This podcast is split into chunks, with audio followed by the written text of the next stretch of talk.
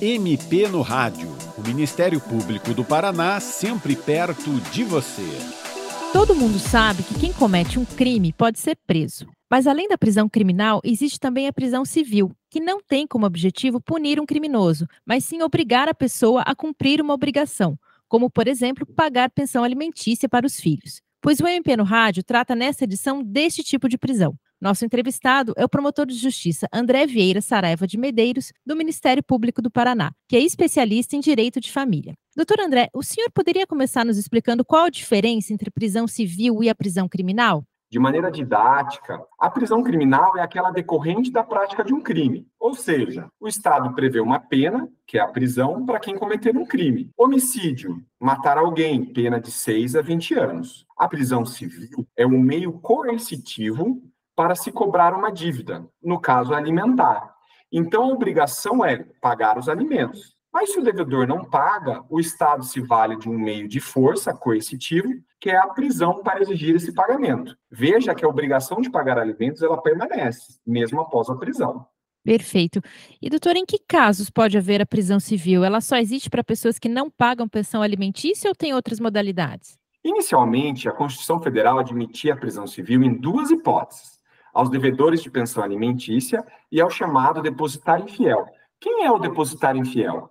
Que exemplo a gente pode dar? Aquela pessoa que recebe um bem em confiança, a justiça entrega um bem a uma determinada pessoa para que ela cuide de um veículo. E quando o juiz ou a pessoa pede de volta ao proprietário aquele bem, ele não devolve. Então, essa é a situação do depositário infiel.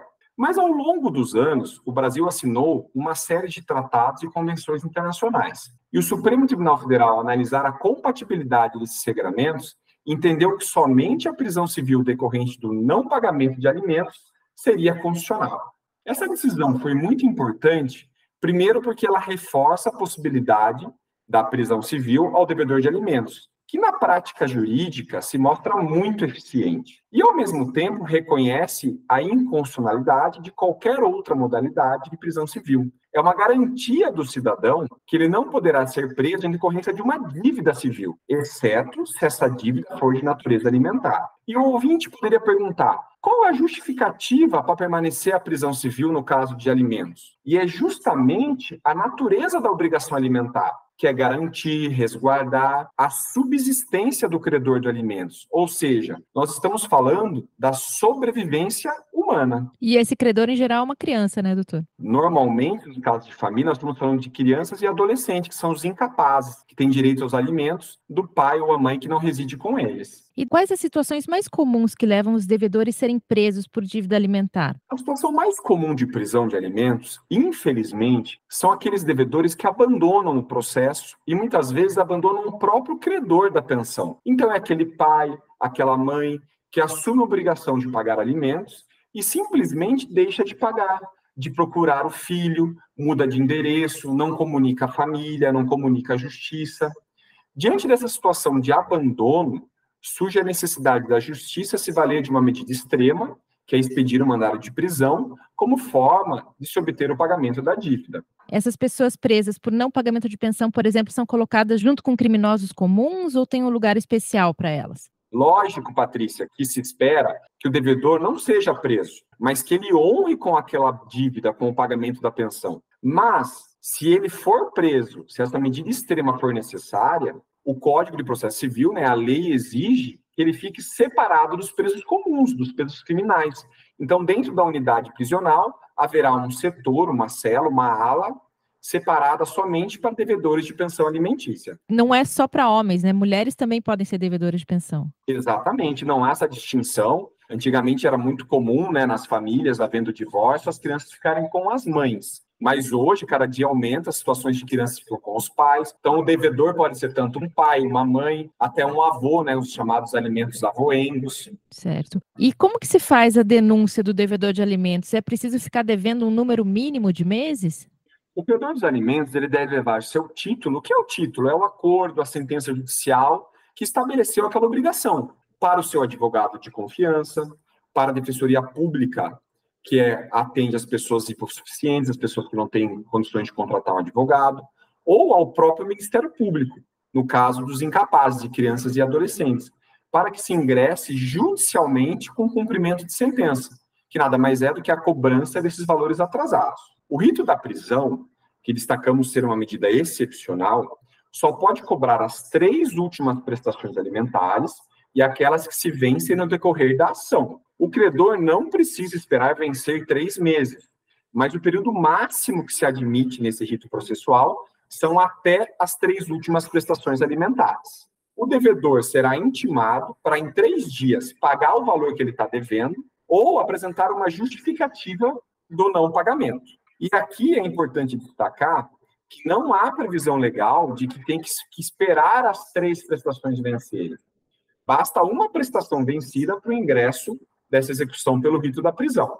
E o legislador foi muito inteligente ao determinar que aquelas prestações que vão vencendo durante o curso da execução também são objetos da prisão, pois ela tem natureza da sobrevivência humana, tem uma natureza urgente. Doutor André, por quanto tempo o devedor deve ficar preso? Tem um prazo ou ele fica até pagar a pensão? Então, no rito da prisão, caso o devedor não pague ou sua justificativa seja rejeitada, o juiz poderá decretar a prisão pelo período de 30 a 90 dias. Como a prisão é um meio coercitivo, é um meio de se exigir o pagamento da pensão, feito esse pagamento, ele é imediatamente colocado em liberdade. Agora, se passar o prazo, caso o prazo transcorra e ele não efetua o pagamento, ele também é colocado em liberdade, mas continua sendo devedor daquela pensão. O que vai acontecer? A pensão não pode ser objeto de prisão, essa prisão já ocorreu, e ela vai ser convertida numa outra modalidade de execução,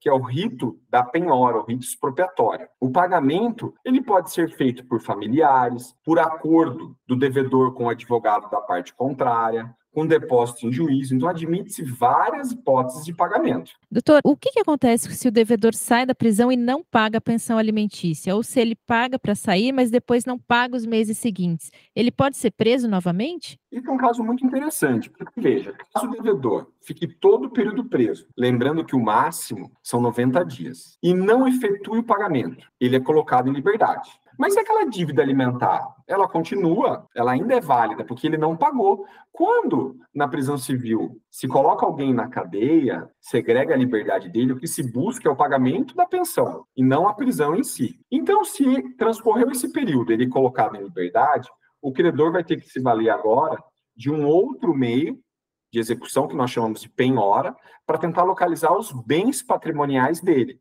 Ele não pode ser preso novamente pela mesma dívida. Mas veja, aqui nós temos que diferenciar. A partir do momento que ele é colocado em liberdade, existem aquelas pensões que vão sendo vencidas também ao longo do tempo, depois da liberdade dele. Por essas pensões que ele deixa de pagar após a liberdade, ele pode novamente ser preso. Deverá o credor ingressar com um novo cumprimento de sentença sobre rito da prisão e ele novamente pode ser preso, mas fazendo essa distinção que a nova prisão tem que ser pelos valores posteriores ao momento da liberdade dele. As prestações antigas que ele já foi preso, essas só podem ser cobradas pelo rito da penhora, ou seja, através do, do patrimônio que o devedor tem. E nesse rito expropriatório, a legislação também traz uma série de benefícios para garantir a efetividade do cumprimento da obrigação. A gente pode lembrar aqui a penhora do salário até o montante de 50%. São afastadas várias situações de empenhorabilidade dos bens de família. Admite-se a penhora do FGTS. E aqui eu quero lembrar o ouvinte que muito se modernizou na busca de patrimônios do devedor, com sistemas informatizados que permitem a busca online de quantias nas contas bancárias, localização de imóveis, veículos, vínculo de emprego. Antigamente era muito difícil também proceder à intimação, citação. Hoje há sistemas para localização de endereço atualizado, junto às concessionárias públicas, junto à Justiça Eleitoral. E todas essas novidades trazem maior efetividade à execução de alimentos, ainda que seja pelo rito da penhora. Certo. E doutora, a gente passou recentemente por uma pandemia que teve um impacto bem complicado na rotina das famílias. Houve alguma mudança na questão das prisões por alimentos nesse período? Isso cresceu, diminuiu o número de pessoas presas? Como que isso ficou? Sim, Patrícia. Diante da maior crise sanitária da história recente, num primeiro momento, os tribunais e o Conselho Nacional de Justiça recomendaram a substituição dessa prisão em regime fechado para o devedor de alimentos pelo regime domiciliar, ou seja, que o devedor permanecesse dentro da sua residência, do seu domicílio, durante um período de 30 a 90 dias ali que o juiz fixava. Isso como uma medida de contenção da pandemia, evitando-se mais pessoas segregadas nesse período. A prática, infelizmente, demonstrou pouca efetividade dessa prisão domiciliar, pois muitas pessoas já se encontravam em casa e a medida não era suficiente para exigir o pagamento. Diante desse cenário, muitos juízes passaram, ao invés de decretar a prisão domiciliar, simplesmente a suspender o rito da prisão, enquanto não houvesse uma melhora no quadro sanitário. O que seria isso? O juiz expediu o mandado de prisão, mas enquanto a crise sanitária não melhorasse, ficava suspenso, não poderia efetivar aquela prisão. Posteriormente, já em novembro de 2021, o próprio CNJ revogou essa recomendação da prisão domiciliar, diante do avanço da vacinação e do controle da pandemia, admitindo a retomada das prisões pelo regime fechado, onde se constatou que durante todo esse período de pandemia houve um grave prejuízo aos devedores de alimentos, normalmente os incapazes, crianças e adolescentes, que estavam em, que, que se encontravam em grave situação de abandono. Por essas razões, no período específico da pandemia, houve uma grande redução das prisões, mas em contrapartida, um aumento expressivo das ações revisionais de alimentos, ou seja, aquelas ações em que se buscava alterar o valor pago de alimentos, pois muitas pessoas perderam emprego, pessoas deixaram de ter salário formal e foram trabalhar de forma autônoma ou informalmente. Então, houve muitas ações buscando alterar o valor dos alimentos. E, doutor, o que deve fazer o devedor de alimentos para evitar sua prisão? Ele tem que empreender todos os esforços para manter a obrigação alimentar em dia e nos exatos termos da obrigação que ele assumiu, pois é a única dívida, como nós já vimos hoje, que autoriza a sua prisão. Aos devedores que têm emprego formal registrado, ele pode solicitar ao empregador para que promova o desconto em folha, pois assim evita o atraso, o esquecimento e, principalmente, o gasto do dinheiro com outras dívidas. O devedor deve ter em mente que é sua obrigação, diante de qualquer alteração das suas possibilidades de pagamento, ingressar com uma ação revisional para alterar o título a quantia que ele paga. Ele não pode simplesmente alterar esse valor sozinho, deixar de efetuar o pagamento, formalizar toda a alteração da obrigação. Não se contentando com meros acordos verbais, a gente vê muito na prática jurídica, o devedor fala: não, mas eu mandei uma mensagem, a gente combinou de boca, uma redução ou uma alteração. Não, ele deve ter o cuidado de formalizar isso, fazer um documento, levar esse documento ao juiz para homologar essa alteração, procurar a parte contrária para efetivar um acordo.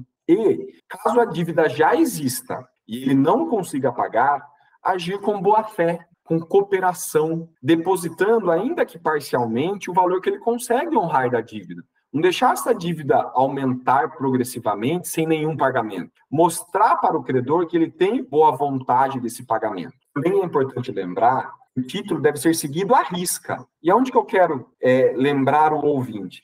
Se o pagamento é in natura, o que é pagamento in natura? É aquele que eu não dou quantia para o credor, eu pago pela espécie. Eu entrego uma cesta básica, eu entrego fralda. Então, se o meu título é esse, eu vou cumprir dessa forma. Mas se o meu título é pagamento em pecúnia, ou seja, uma quantia em dinheiro, é dessa forma que eu vou cumprir. E não substituindo a meu bel prazer a modalidade da obrigação. E, por fim, a legislação que rege né, o direito de família, ela estimula a autocomposição, a resolução consensual da demanda. Mesmo dentro de, de, um, de um processo de execução, é possível, diante dessa boa-fé, diante dessa manifestação de vontade do credor em, em realizar o pagamento, marcarmos audiências ou tentar conciliar as partes. E nisso eu chamo a atenção que caso dentro de uma ação, dentro de uma execução de alimentos que já tem um mandado de prisão expedido, se as partes entrarem num acordo e o juiz suspender diante de um pagamento da dívida, caso o credor não honre novamente, essa execução volta no estágio que ela se encontra. Então não é necessário o, o credor ingressar com nova ação, fazer tudo de novo. Então, havendo uma dívida e as partes assumindo esse compromisso, né, o devedor, de pagar parceladamente, é possível que o processo seja suspenso, a execução fica suspenso, o mandado de prisão fica suspenso, enquanto ele faz o pagamento de forma parcelada. Ele não honrando com essa obrigação, a execução volta a seguir de acordo com o momento que ela se encontrar. Queria agradecer a oportunidade de participar do programa MP no Rádio e convidar todos os nossos ouvintes para visitar o site do Ministério Público do Paraná, pois há um vasto material sobre direito de família que poderá ajudar nas dúvidas do dia a dia. Aliás, importante destacar que o Ministério Público conta com um registro dos atendimentos realizados ao cidadão paranaense. E os temas de direito de família e saúde pública são os mais procurados pela população. Muito legal saber disso, doutor. E você, ouvinte, também pode participar do MP no Rádio. Mande suas sugestões para o e-mail mpnoradio@mppr.mp.br ou ligue no 41 3250 4469. O programa dessa semana teve produção, apresentação e edição de Patrícia Ribas. Até a próxima. Você ouviu MP no Rádio, uma produção da Assessoria de Comunicação do Ministério Público do Paraná.